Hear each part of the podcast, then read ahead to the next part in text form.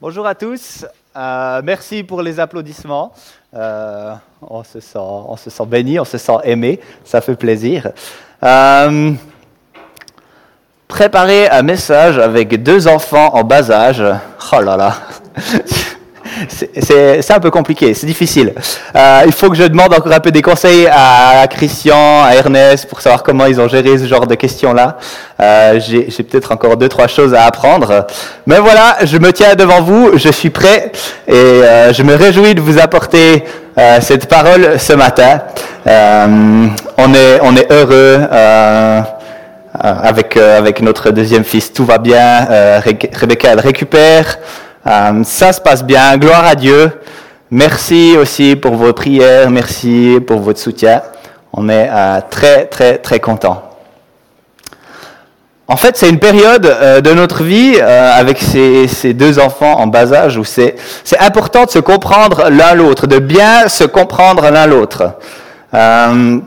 ceux qui ont déjà eu des enfants euh, vous, savez ces choses, hein, mais, mais, le moment avant de partir, quand on a deux enfants, puis de, de se rendre à un endroit, c'est critique, c'est important de bien se comprendre les deux. Par exemple, si moi je prépare le sac, le sac des enfants, et que je pose une question à Rebecca, mais en même temps, il y a des fils qui commencent à faire du bruit, puis il y a un peu de la, de la friture sur la ligne, et puis on s'entend pas bien l'un l'autre. C'est important que je puisse comprendre ce qu'elle me dit, parce que si j'ai loupé un, des, éléments que je devais mettre dans le sac, on sera embêté après. Ou bien euh, aussi mon fils qui commence à parler, donc le grand, euh, qui, qui, raconte, oui, vrai, le premier il parle pas encore.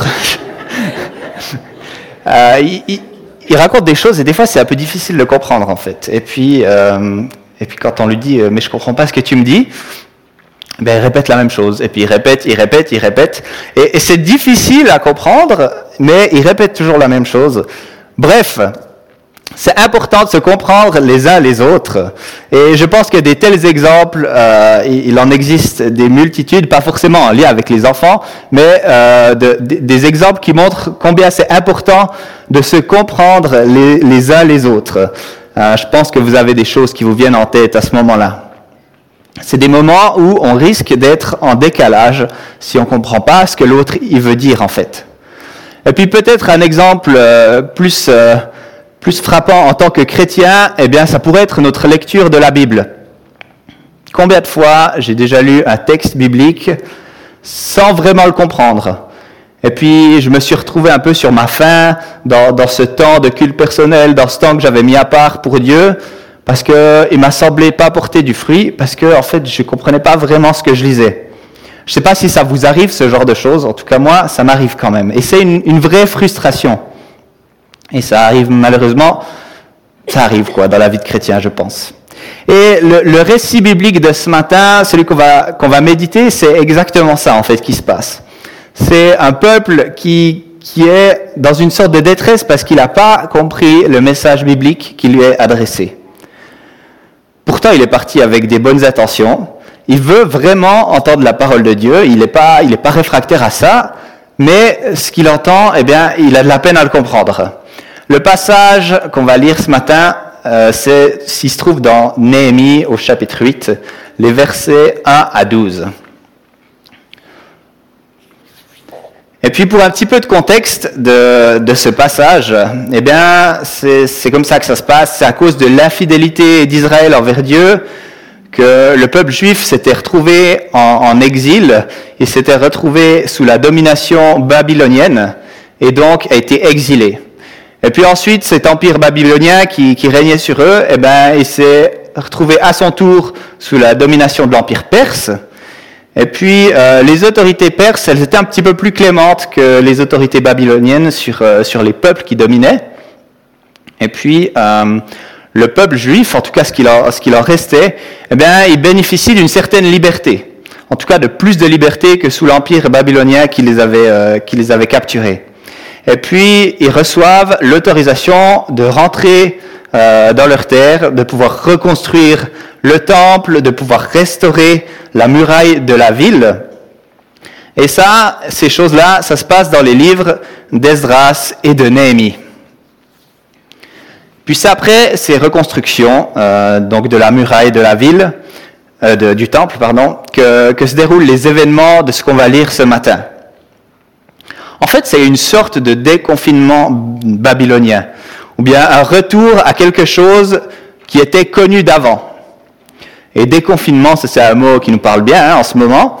Et bien sûr, les contextes, ils sont complètement différents, mais peut-être qu'il y a quelques enseignements à tirer de, de cette libération du, du peuple d'Israël pour vivre notre retour à une vie de quelque chose qui est, qui est normal, bien quelque chose du genre de normal.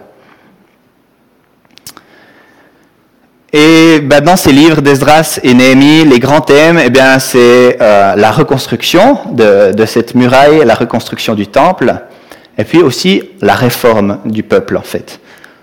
D'abord la reconstruction, et puis la réforme. La réforme des comportements, parce que c'était pas seulement la muraille de la ville qui était en mauvais état, mais c'était la vie, les comportements, les cœurs du peuple qui devaient être remis en bon état.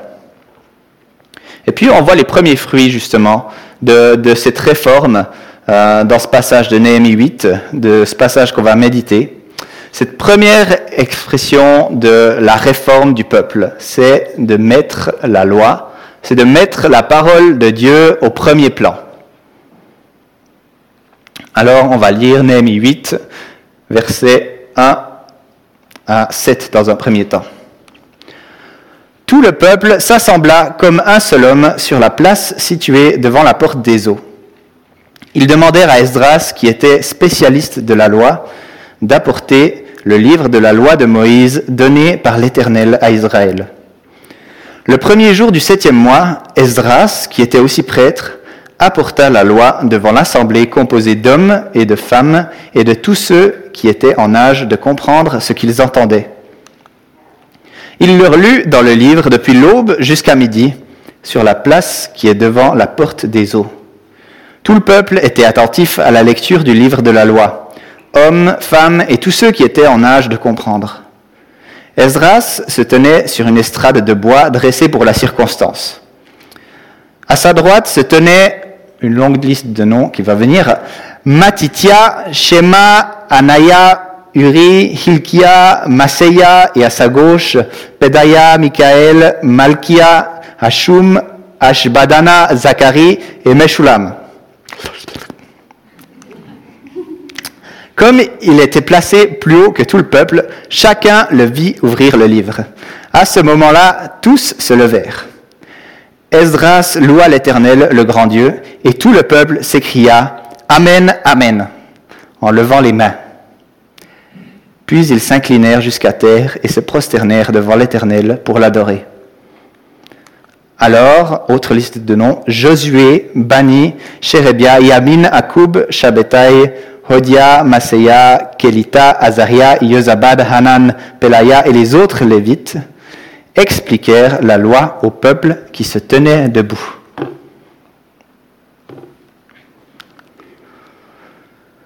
S'engager pour la parole. Nous croyons que la parole de Dieu, c'est une parole d'autorité et de vérité. Une parole d'autorité parce qu'elle communique aux hommes la pensée, elle communique le cœur de Dieu, inspiré par lui-même. Elle est parole d'autorité parce qu'elle décrit le plan de salut de Dieu et donc on peut lui faire confiance. Elle doit être comme un compas qui nous oriente dans notre manière de vivre, comme une lumière elle est la vérité non seulement parce qu'elle ne contient pas d'erreur, mais elle est digne de confiance. La façon dont elle décrit Dieu, c'est un reflet vrai de qui est Dieu. La façon dont elle décrit l'homme, c'est un reflet vrai de qui est l'homme. Et quand David dit ta parole est une lampe à mes pieds, une lumière sur mon sentier, il dit que c'est la lumière de la parole et les principes c'est à la lumière de la parole et des principes bibliques qu'on doit orienter notre manière de vivre. C'est en orientant nos choix, c'est en orientant nos comportements, nos actions, nos pensées à la lumière de la parole qu'on aura un style de vie qui reflète notre, appartenance à Dieu. Et c'est bien pour ça que cette réforme qui est décrite euh, dans le livre de Néhémie, elle commence par mettre la parole de Dieu en avant, de mettre la parole de Dieu au centre. S'engager pour la parole c'est exactement ce que fait tout le peuple, avec les femmes et les enfants compris. Ils veulent entendre la loi de Moïse et ils mettent en place les grands moyens pour ça. Ils construisent une grande, une grande estrade pour que le prêtre Esdras puisse faire la lecture à un grand nombre de personnes. Et puis, cette initiative-là, en fait, elle vient pas de Esdras ou bien de Néhémie ou bien des autres leaders, des autres chefs religieux. C'est euh, les gens qui sont à l'initiative de cette mise en avant de la parole, de la loi. C'est vraiment le peuple. C'est le peuple lui-même qui se rassemble comme un seul homme, avec les femmes et les enfants. Et puis le fait que les femmes et les enfants euh, y prennent part à cet épisode, eh bien, c'est pas anodin. Ça, ça témoigne en fait de, de que l'ensemble du peuple, il est concerné par, euh, par la parole de Dieu. Que l'ensemble du peuple, il est concerné par la loi. Tous sont concernés. Et ça, ça me fait penser à cette image du corps dans le Nouveau Testament, le corps qui est l'Église. Et puis, chaque membre du corps a son importance. Chaque membre du corps a son rôle à jouer. Et, ici, c'est la même chose. La lecture, eh bien, elle est pour chacun. La lecture de la parole, elle est pour tout le monde. Et puis le peuple, il est vraiment enthousiaste. Mais vraiment. C'est lui qui initie le mouvement, on a dit, et il participe à cette lecture de la parole. il se tient debout en signe de respect. Il est attentif et il n'est pas juste attentif euh, pendant, pendant quelques minutes, il est attentif du matin jusqu'à la mi-journée. C'est énorme, on est en train de parler de 5-6 heures de, de, lecture de la parole, et le peuple est attentif. Et puis dans ce moment, quand ils entendent la parole, eh bien, ils lèvent les bras et ils disent Amen, Amen, ils adorent. Enfin, c'est le rêve de tout prédicateur, en fait. Donc là, Amen, Amen, vous pouvez y aller aussi, quoi, ça, ça me fera plaisir. Non, mais je suis vraiment en admiration quand, quand je lis ça. Un peuple tout entier qui se met comme ça en route pour connaître, pour comprendre le projet de Dieu en puisant dans sa parole. Et puis, quand je vois ça, eh bien, je me demande, et moi dans tout ça? Et nous dans tout ça Est-ce que je peux répondre, euh, enfin, est-ce que je peux dire, comme David, que ta parole est douce à mon palais elle est plus douce que le miel. Que ta parole est douce à mon palais, elle est plus douce que le miel. Est-ce que je peux dire ça? Ou bien est-ce que je peux dire que je ne me nourris pas de pain seulement, mais de toute parole qui sort de la bouche de Dieu? C'est des vraies questions que je me pose. Et je pense que Dieu attend aussi des vraies réponses de ma part. Est-ce que mon quotidien, il laisse une place de choix à la parole de Dieu? Alors dans cette période de vacances, euh, sur les réseaux sociaux, vous verrez souvent des gens qui sont posés au bord de la piscine, on voit un peu leurs orteils comme ça, ils ont un livre devant, et puis c'est écrit hashtag lecture de l'été, ou bien des choses comme ça. Et puis ils montrent des livres euh, très intéressants qu'ils ont à lire. Ou bien il y a plein de sites qui proposent les meilleurs, les dix meilleurs livres à lire cet été, ou des choses comme ça. Et il y a plein, on aime bien lire en fait l'été, on trouve que c'est une période propice à la lecture. Et puis, puisqu'on est relativement tôt dans cette période de vacances, qu'on est au début de l'été, eh bien, j'aimerais te, lancer un défi concret. Ou en, tous les cas, t'inviter à réfléchir si tu es concerné par ce défi. Alors, le défi de l'été, c'est de lire la parole de Dieu de lire ta Bible de manière intentionnelle, de manière engagée. Euh, peut-être c'est sous la forme de, dire, eh bien, je vais lire, cet été, je vais lire un livre biblique en entier. Ou peut-être que je vais lire un groupe de livres en entier. La Torah, ou bien euh, les, les épîtres de Paul, ou des choses comme ça. Ou bien c'est de dire, je vais lire un des deux testaments en entier. Ou pourquoi pas la Bible en entier. Puis peut-être euh, certains ont besoin de structure. En tout cas, moi j'aime bien avoir de la structure pour ma manière de lire la Bible. Il y a plein, plein, plein de plans de lecture qui existent. Et par exemple, cette application, euh, la Bible sur notre smartphone, elle propose tellement de plans de lecture, euh, de parties de la Bible, de livres bibliques, de la Bible en entier, sur une année, sur deux ans, sur trois ans, sur cinq ans, enfin bref, sur des périodes aussi beaucoup plus courtes. Moi, je trouve que c'est tellement un bon outil. Je vous encourage, si vous ne connaissez pas cette application, euh, vous cherchez la Bible dans, dans, votre moteur de recherche des applications. Et puis, euh, il y a plein de ressources dans cette application. Enfin, il existe aussi des plans euh, dans certaines bibles d'études, des choses comme ça. Mais je vous encourage, si vous avez besoin de structure, ben, de, de trouver un moyen de structurer euh, la lecture de la Bible. Alors voilà, c'est ça le défi que j'aimerais vous lancer pour cet été. Euh, j'espère que, que, vous vous sentez concerné et j'espère que vous allez euh, lancer ce défi avec moi et puis de, de, lire, de mettre une place de choix à la parole euh, dans notre vie, dans notre été, dans nos vacances. On passe à la suite du texte. Il lisait dans la loi de Dieu et expliquait au fur et à mesure de façon posée et distincte afin que chacun puisse comprendre ce qu'ils avaient lu. Tout le peuple pleurait en entendant les paroles de la loi. Alors Néhémie, le gouverneur, Esdras, le prêtre et spécialiste de la loi, et les Lévites qui donnaient les explications au peuple dirent à tous, Ce jour est un jour de fête consacré à l'Éternel votre Dieu. Ce n'est pas le moment de pleurer et de prendre le deuil. Puis Esdras ajouta, À présent, allez faire un bon repas, buvez d'excellentes boissons et faites porter des portions à ceux qui n'ont rien préparé, car ce jour est un jour consacré à notre Seigneur.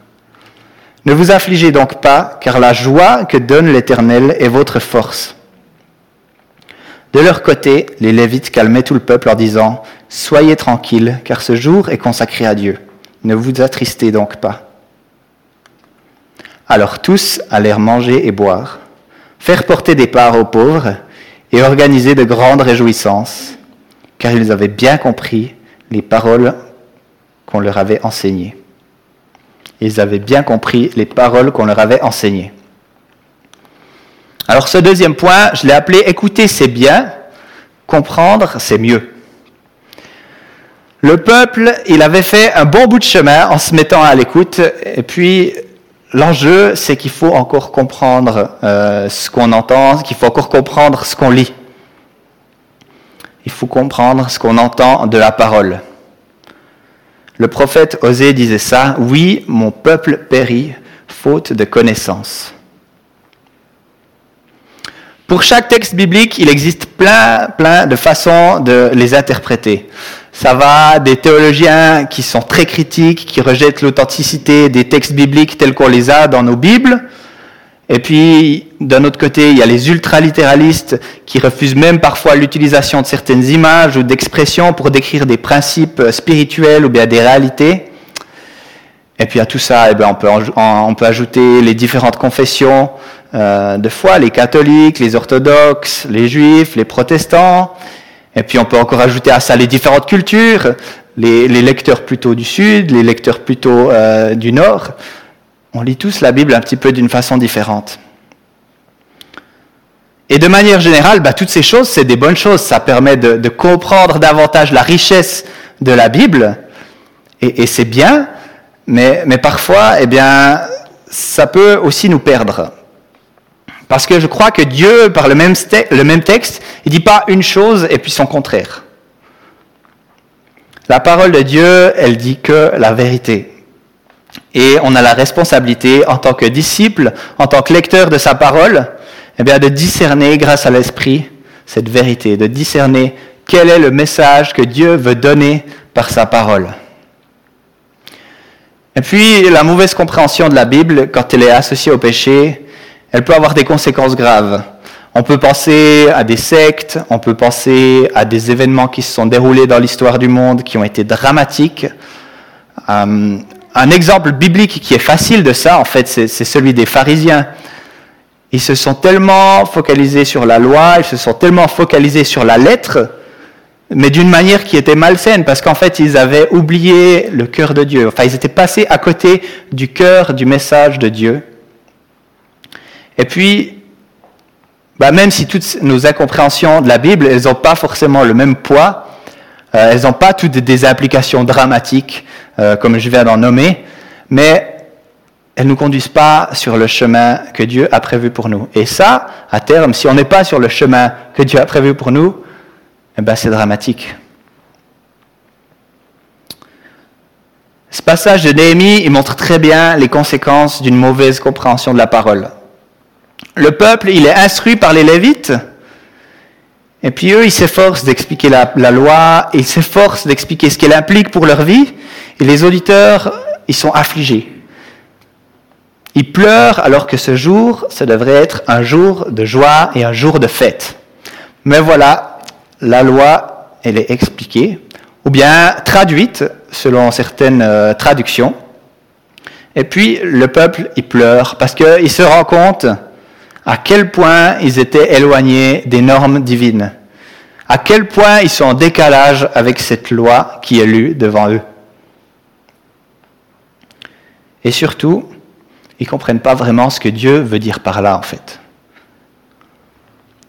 Mais ce que Dieu communique ce jour-là, c'est la fête, c'est la réjouissance, c'est la communion avec lui et c'est la sainteté. Ça, c'est ce que Dieu communique parce que c'est un jour saint, c'est un jour de joie.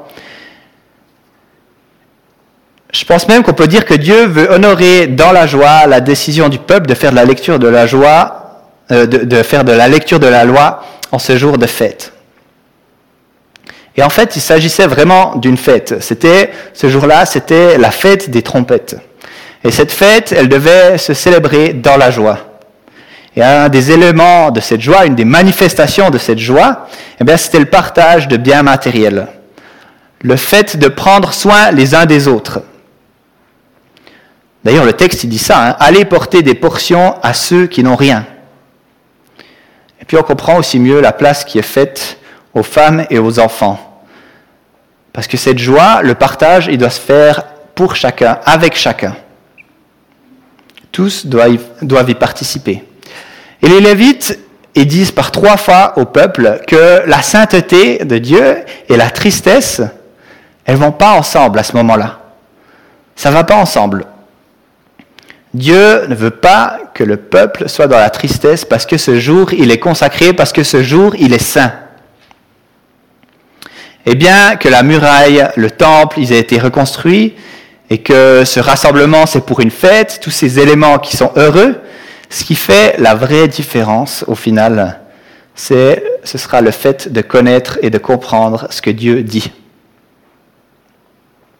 Et ce que Dieu dit, c'est que sa joie sera leur force. Sa joie sera ta force.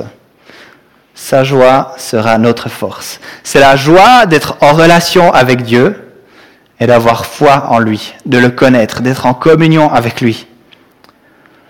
Cette parole de Dieu qui est finalement comprise telle que Dieu la communique, eh bien, elle met le peuple en action.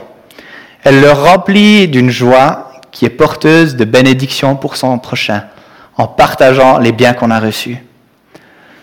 Ce que Dieu nous dit, ça ne doit pas forcément rester pour nous dans notre petit cercle privé on est appelé à partager la parole, on est, appelé à partager ce que Dieu met dans nos cœurs. C'est précieux, mais ça doit être partagé, ça doit être rendu aussi aux autres. Alors oui, on est appelé à nous nourrir de la parole et à épuiser en, en abondance, mais on est aussi appelé à l'étudier, à l'approfondir avec sérieux, parce qu'on a besoin de comprendre ce que Dieu veut nous dire au travers de la Bible. Ça, c'est ce qu'on essaye de vivre en fait avec euh, le groupe de jeunes, avec Joy. On essaye de prendre des passages, souvent des passages un petit peu, euh, un petit peu compliqués à comprendre, bien des passages qui nous défient, qui demandent qu'on les étudie bien pour comprendre le sens. C'est des passages peut-être euh, plus sensibles ou bien des thèmes qui sont complexes. Mais quand je vois la soif de ces jeunes de comprendre le message de Dieu, de comprendre sa parole, moi ça me remplit de joie, ça me remplit d'espoir de, voir cette génération qui pense, qui réfléchit, qui approfondit, qui met en pratique ce que la parole de Dieu elle enseigne. Et je dis gloire à Dieu pour ça. Je dis gloire à Dieu pour ça. Alors peut-être que le défi de l'été euh, que je t'ai proposé avant pour toi, ce serait aussi d'approfondir un passage qui te défie ce serait d'aller dans la profondeur sur certains points plus spécifiques, des choses qui te questionnent, des questions plus profondes par rapport à la Bible. J'ai envie de t'encourager, de te donner les moyens d'y répondre. Et puis bien sûr aussi le défi, pour cet été, pour chacun d'entre nous, et ça c'est pour toujours, c'est pas, c'est pas que pour cet été, c'est de mettre en pratique l'enseignement de la parole.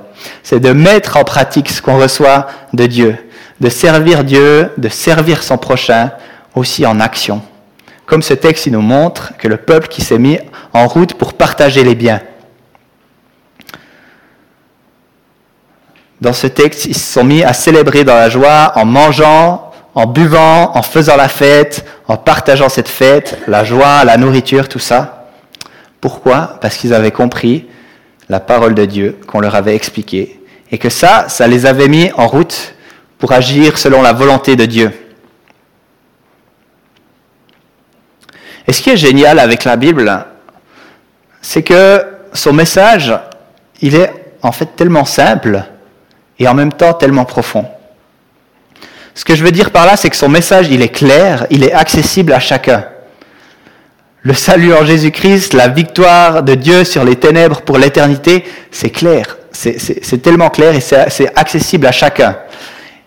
Et donc, on n'est pas, on ne doit pas s'approcher de la Bible avec euh, la crainte de passer à côté de l'essentiel du message. On n'a pas besoin d'avoir la super Bible d'études ou bien des super ouvrages de théologie pour comprendre, pour étudier, approfondir la parole. Et en même temps, elle est tellement riche et il y a tellement à approfondir. Depuis 2000 ans, les chrétiens étudient la parole et ils la comprennent davantage et on continue d'approfondir notre relation avec Dieu au travers de ça. Et on n'a pas fini d'en apprendre sur la parole.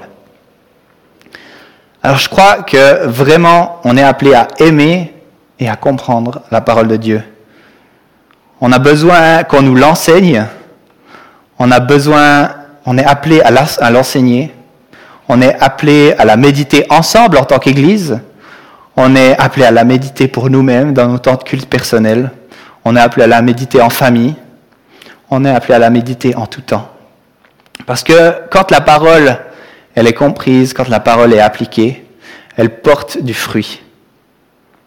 Elle porte le message de l'Évangile et elle porte le message du cœur de Dieu.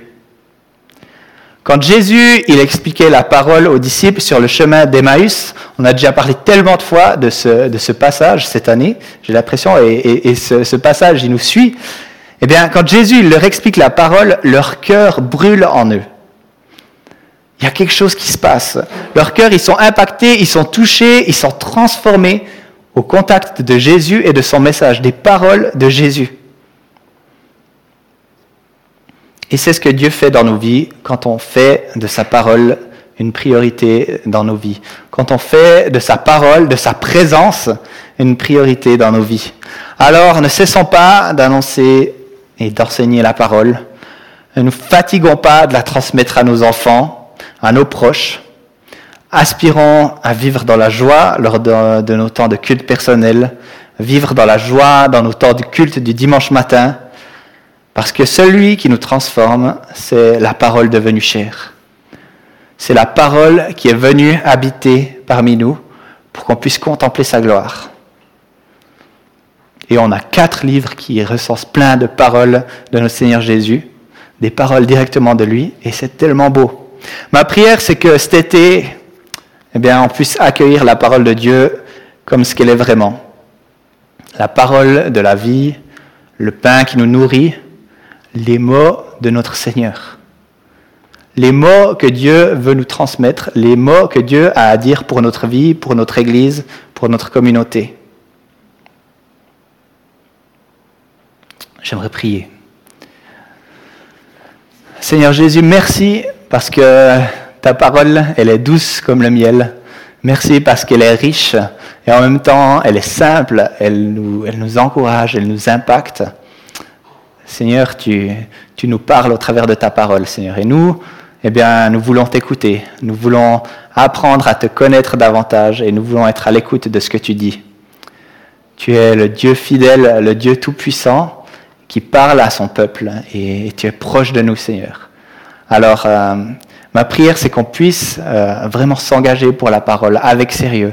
Ma prière, c'est qu'on puisse venir auprès de toi et, avoir soif de tes paroles, avoir soif de ce que tu dis, avoir soif de ce que tu communiques, Seigneur, et qu'on puisse le comprendre, qu'on puisse l'approfondir, le mettre en pratique, Seigneur, pour que ça porte du fruit dans nos vies, dans nos familles, dans nos communautés, dans l'Église, Seigneur, pour que pour qu'on puisse se mettre en mouvement et, et faire ce que tu attends de nous. Tu es le Dieu Tout-Puissant, tu es le Roi de gloire, et nous avons besoin de toi, Seigneur. Gloire à toi, Jésus. Amen.